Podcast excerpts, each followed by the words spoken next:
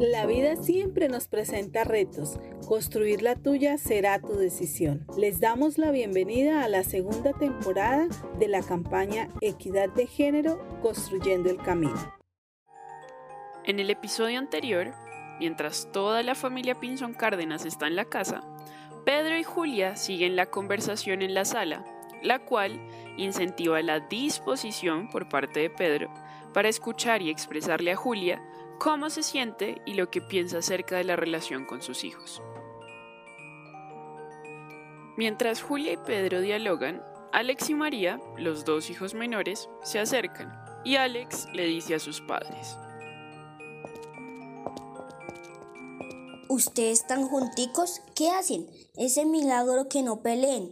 ¿Y usted, mami, ya le va a pedir algo a mi papá? Oiga, Alex, no sea irrespetuoso. Estamos hablando con su papá temas muy importantes.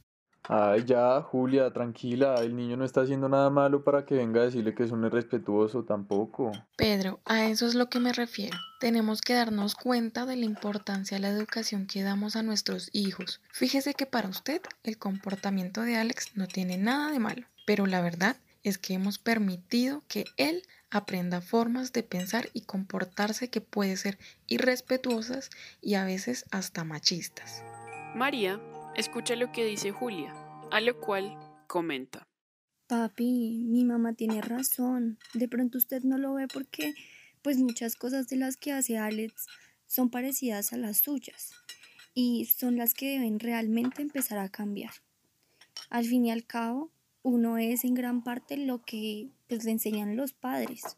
Mm, pues de pronto tienen razón, pero créanme que nunca he tenido una mala intención en la forma en que los he criado. Lo he hecho como yo mismo aprendí, pero pues si hay que cambiar cosas, pues habría que aprender a hacerlas.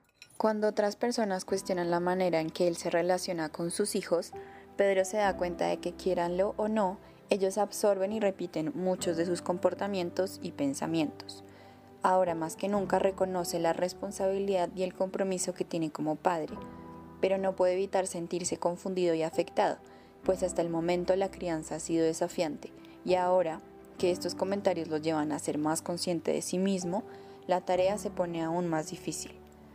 Hoy Pedro se enfrenta a un gran reto que puede parecer inalcanzable, pero aprendemos que a la hora de construir nuestra mejor versión, no hablamos de ser perfectos, sino de reconocer nuestras habilidades y los posibles cambios que podemos hacer, desde la apertura y la paciencia, sin dejar de apreciar los esfuerzos y el camino recorrido. Con la colaboración del Observatorio de Políticas Públicas Sociales y Educativas y Semillero Paz SOS de la Universidad de La Salle. Este podcast fue creado por el equipo de la Fundación Laudes Infantis, proyecto subvencionado por el Gobierno de La Rioja de España y ejecutado por el ISCOT y la Fundación Laudes Infantis.